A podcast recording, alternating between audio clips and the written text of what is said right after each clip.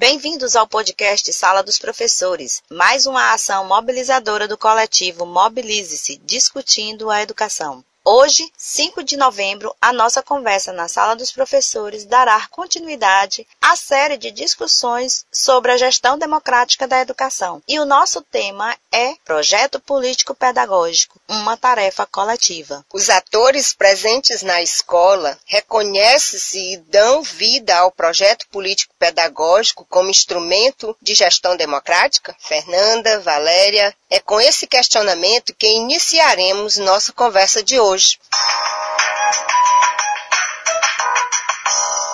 Então, Paula, o projeto político pedagógico, o PPP, é a alma de uma escola. Sendo este um documento colaborativo que tem uma função social, deve ser redigido com base na rotina escolar. Toda instituição de ensino brasileira deve desenvolver um PPP. Nele estarão definidos proposta curricular, objetivos da instituição de ensino, metas a curto, médio e longo prazo, diretrizes para a formação continuada do corpo docente e práticas de gestão democrática da escola. É isso, pessoal. Vamos ouvir o que a professora Ida Carvalho, licenciada em Letras Português, que atuou na formação de professores e trabalha no setor de gestão e inspeção da rede estadual de ensino, comenta sobre as responsabilidades da comunidade escolar para a concretização do projeto político-pedagógico. É indiscutível a importância, o valor que deve ter para uma escola o seu projeto político-pedagógico. Mas nós,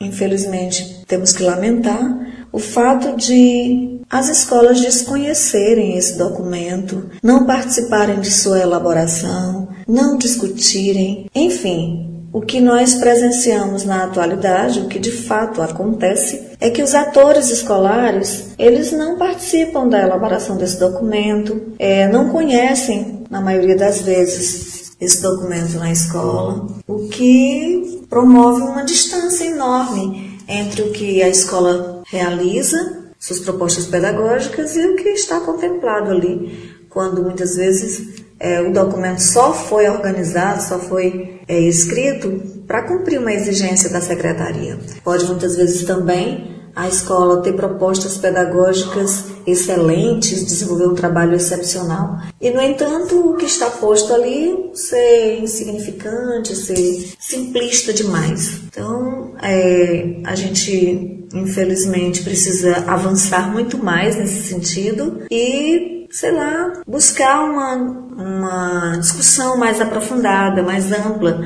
de modo que a gente possa despertar as pessoas que fazem parte da escola, para a importância que esse documento tem na vida prática da escola, no desempenho da sua função, na, no existir da escola para a sociedade.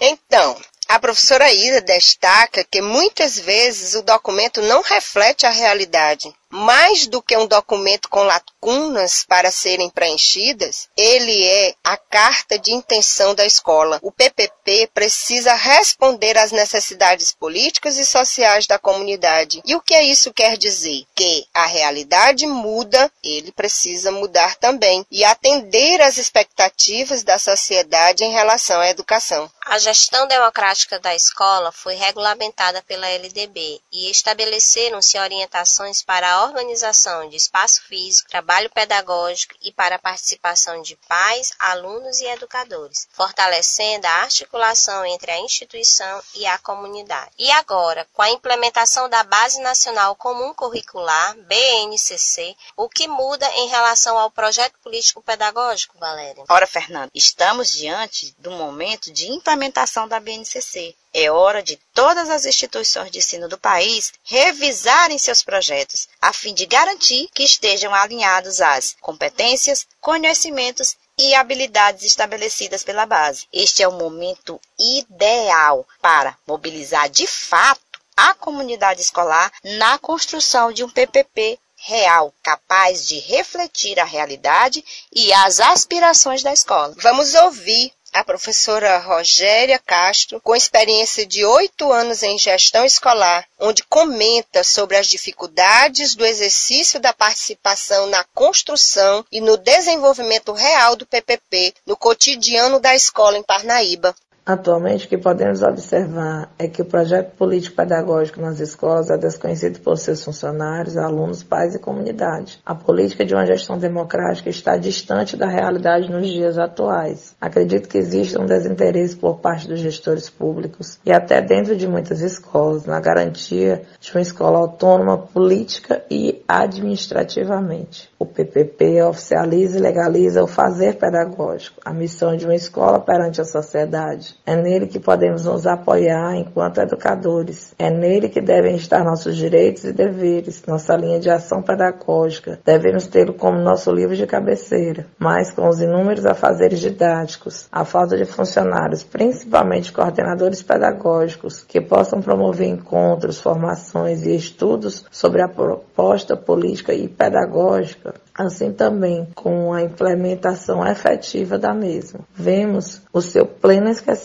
ou a construção de propostas ilusórias, produzidas individualmente e engavetadas como tesouro cheio de ouro de tolo. A professora Rogéria, pessoal, traz, dentre outros aspectos, um que deve ser refletido na escola o desconhecimento da comunidade escolar acerca da função e do desenvolvimento do projeto político-pedagógico no cotidiano da instituição de ensino. E daí, Fernanda e Paula, inclua-se a gestão municipal da política de educação de Parnaíba também nesse contexto. É papel desta gestão apoiar tecnicamente as equipes escolares com capacitação e orientação para a construção e ou revisão dos seus projetos, previsão de momentos pedagógicos para análise e discussões e implementação das equipes pedagógicas previstas nos planos de cargos e salários, o que daria o suporte necessário a gestores e também aos profissionais de educação na real implementação dos PPP. Poderíamos passar horas falando sobre o PPP, visto sua grandeza e importância, onde destaca-se que o PPP permite avaliar como a instituição vem trabalhando e no que precisa melhorar, que o PPP deve estar a serviço da evolução dos resultados educacionais, que ele se traduz na participação da comunidade escolar e no exercício de sua autonomia. É, gente, é importante compreender cada conceito que estrutura o projeto político pedagógico, bem como socializá-los junto à comunidade escolar. Deve-se sempre perguntar por que construir coletivamente o projeto pedagógico? Por quê? Para que as ações não se tornem um mero cumprimento de tarefas. A nossa conversa na Sala dos Professores fica por aqui, com o apoio técnico de Rosana Araújo e Maurício Filho, e convidamos a todos para serem também mobilizadores pela educação. Portanto, acompanhe todas as terças o nosso podcast no aplicativo de música Spotify ou compartilhe no Facebook Mobilize Parnaíba e o Instagram arroba.